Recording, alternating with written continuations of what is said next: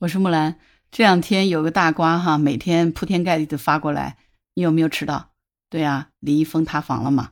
你是不是很好奇？他作为一个顶流的小生，他背后应该是有团队和推手嘛？为什么这回是翻车了？我想原因应该很简单，就是在他塌房之前，这些推手早就已经塌房了。实话说，我对李易峰不太感冒，因为我觉得第一，他长得不帅，至少他不是我喜欢的类型；第二呢，他又不会演戏，演起戏来呢就是双目无神、呆呆的。所以我平时不怎么关注他，但是我知道背后一定有资本在力捧他。为什么？你知道吗？二零一六年他竟然得了百花奖的最佳男配角，而且最奇葩的是，当年的最佳女配角得主竟然是杨颖，也就是我们众所周知的 Angelababy。当时这个结果公布的时候，网上简直是骂声一片，甚至有这样的文章出来了，说李易峰、杨颖获奖之时，便是百花奖信誉崩塌之日。演技好的实力派干不过人气高的偶像派，这个事儿就引起了大量网友的质疑和不满。有一些网友还直言说，百花奖已经失去了公信力，彻底沦为粉丝奖了。你是不是觉得挺奇怪的？为什么大家这么分开？你知道吗？当时最佳男配角的入围奖有五个人，除了李易峰和陈晓，就是那个演《金华路》的陈晓，他们两个人出道比较晚，电影的表演经验资历比较浅之外。其他三个人的演技绝对是有口皆碑，实力派演员。一个是张译，就是那个在《士兵突击》里面扮演史班长的张译。当年他是在《亲爱的》里面扮演一个被拐儿童的父亲。我不知道你看过这部电影没有？失去孩子的这种绝望心碎，他演的实在太好了。而且呢，他当时刚刚凭这部片子在金鸡奖中得了一个最佳男配角奖，呼声很高的。另外一个呢是段奕宏，他在《烈日灼心》当中的表演几乎是零瑕疵的。这个角色，他也已经刚刚得了上海国际电影节的影帝。还有一个实力演员，他十七岁的时候凭借首部电影《阳光灿烂的日子》拿了戛纳影帝。他在那个《寻龙诀》里面扮演大金牙，他就是夏雨。他老婆是袁泉，今年刚刚得了百花奖的最佳女主角奖。当时他扮演的这个大金牙，观众都认为这是最符合原著角色的形象了，特别棒啊！这部电影我也去看过了。我觉得那个大金牙那就是书里的原型啊，演的特别赞。你想想看，李易峰当年拿这个奖的时候是在《老炮》里面扮演冯小刚的儿子，虽然演技可能也挺好，但是跟这三位比起来，那根本就不是个嘛。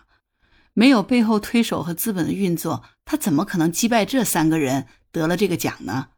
所以广大观众和网友都质疑这届百花奖的评奖肯定是有黑幕的，这简直是太不公平了。为什么观众对百花奖这么的愤慨呢？可能你不知道，因为百花奖实在是很有分量的一个奖项。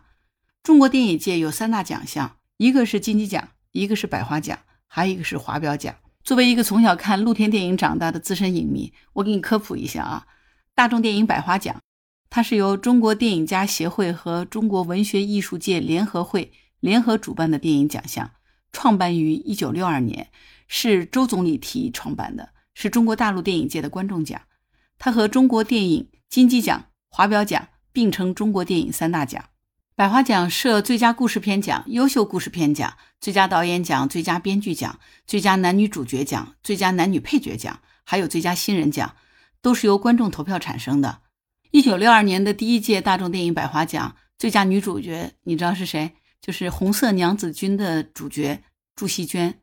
第二届的最佳女演员是演李双双的张瑞芳，最佳男演员呢是张良，小兵张嘎就是张良主演的。然后中间他就停办了，一直到一九八零年他才恢复了这个评奖。当年的第三届百花奖得主，这两个人我估计你就知道了。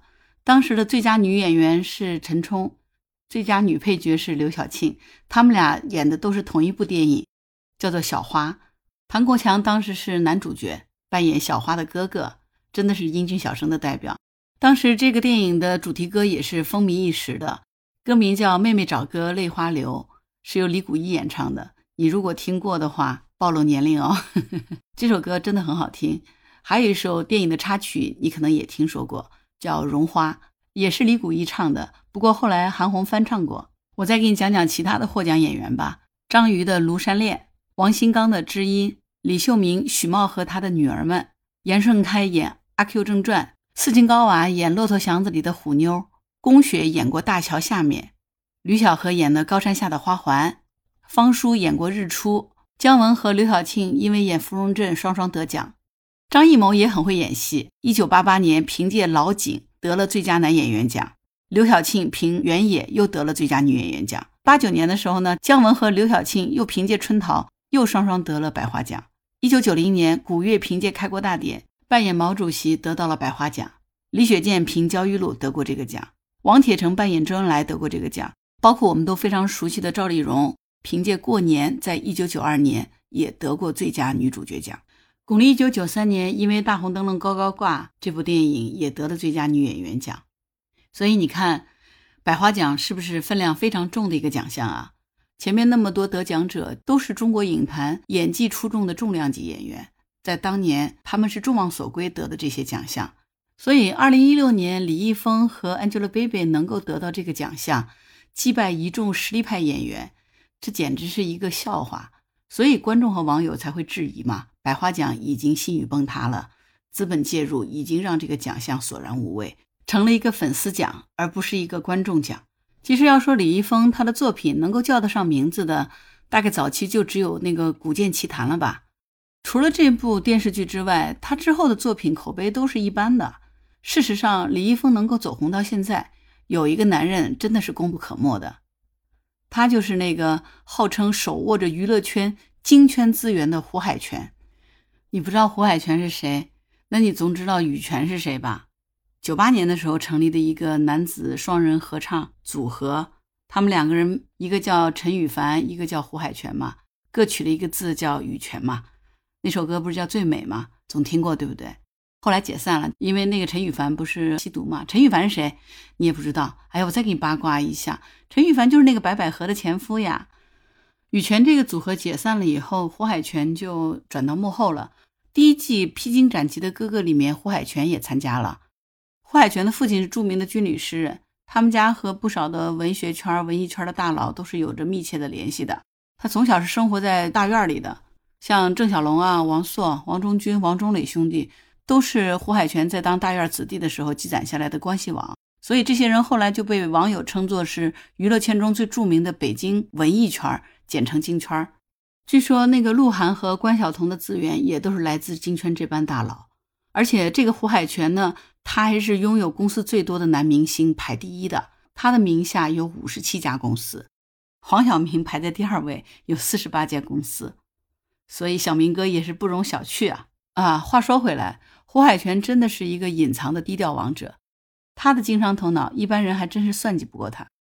李易峰的成名就和胡海泉是有着密不可分的关系的。二零零六年的时候，东方卫视有一档选秀节目叫《加油好男儿》，横空出世了。第一届节目就捧红了马天宇和蒲巴甲，紧接着第二届的选秀，李易峰是其中的一个。当时在这个节目上，他劫持了胡海泉。因为胡海泉是评委嘛，李易峰就演唱了羽泉曾经演唱过的歌曲《叶子》。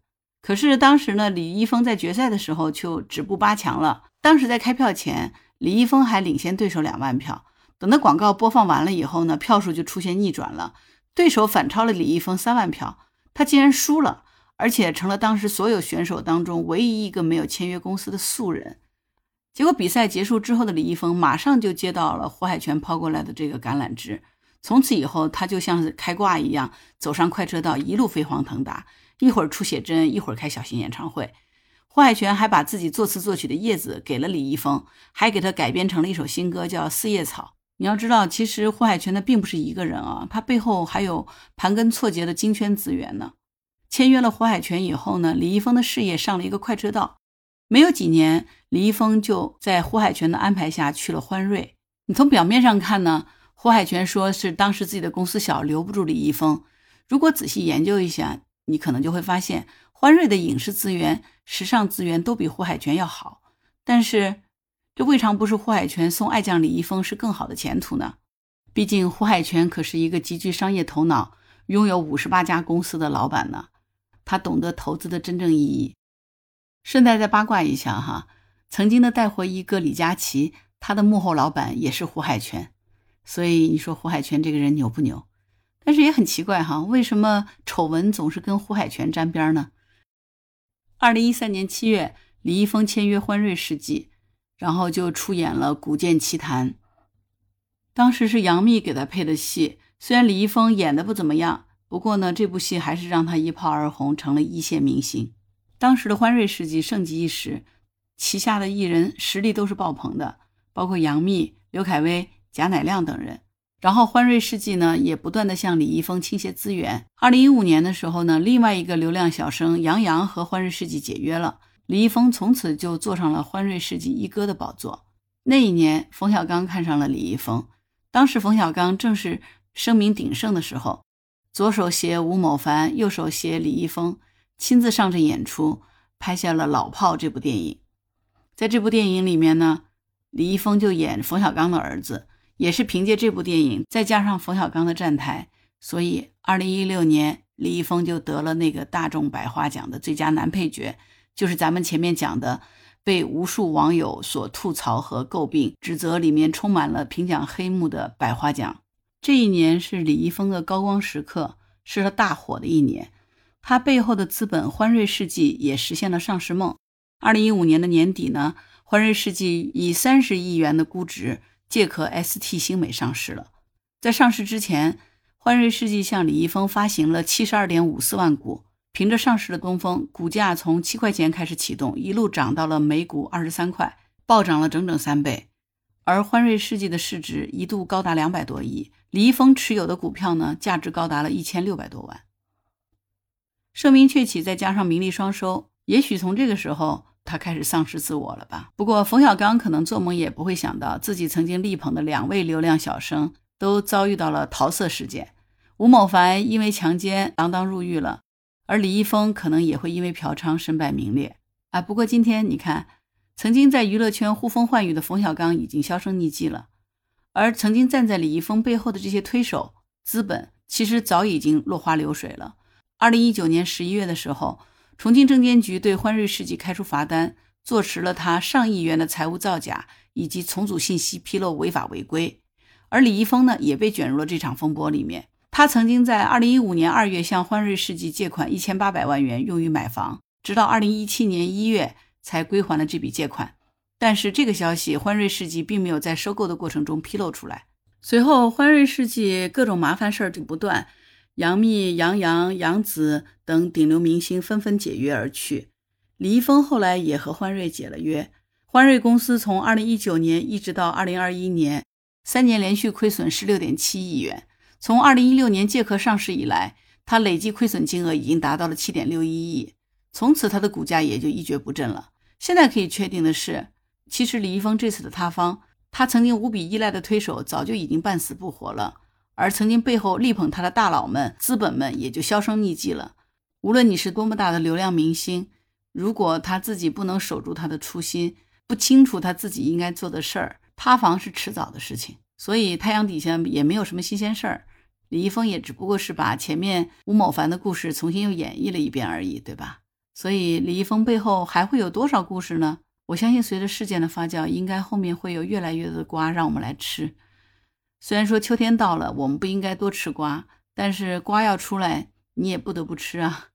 所以关于李易峰背后的故事，咱们今天就聊到这儿，好不好？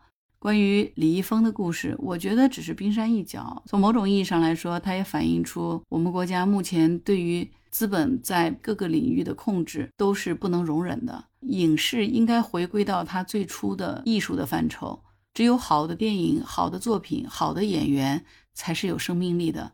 这种仅靠幕后推手推起来的流量明星，其实塌房是迟早的嘛。靠推手，推手会倒；靠人，人会跑。所以走到最后，我们靠的还是自己。好了，我是木兰。如果你喜欢我的栏目，就请给我评论、点赞、订阅并转发，好吗？你的支持对我很重要。你也可以加入木兰之家，请到那个人人都可以发朋友圈的绿色平台，输入木兰的全拼下划线七八九，就可以找到我了。好了，今天就聊到这里，拜拜。